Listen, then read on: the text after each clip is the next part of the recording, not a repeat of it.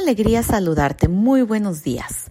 La reflexión para el día de hoy es acerca de nuestros balances que hacemos cuando vamos cerrando ciclos. Estamos a punto de terminar el año y para muchas personas es muy importante ir haciendo este tipo de reflexiones donde nos permitimos darnos esa oportunidad de revisar cuáles son nuestros mayores aciertos y cuáles son esas cosas que preferimos reajustar en un momento dado.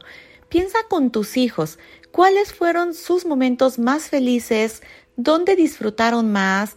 Quizá vengan a tu mente esas historias donde te sacaron de quicio, te sentiste muy agobiada, muy desesperada, cuando lo ves que se encierra, cuando te contesta mal, Todas esas cuestiones nos van dando lecciones personales. Cuando expandimos eh, historias negativas, historias que no nos gustan, tendemos a repetir más de eso porque no hacemos un proceso de conciencia de cuál fue la acción que llevó a esa situación. Entonces, hoy te invito a que hagas un balance de esos aprendizajes que te dejaron los momentos felices y los no tan felices para que tú puedas ver qué acciones son aquellas que te resultan con tus hijos.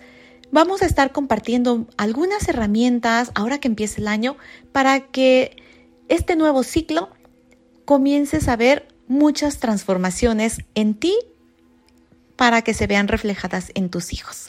Te saluda Glendy Rodríguez y como siempre vamos a hacer juntas una experiencia de armonía en tu familia.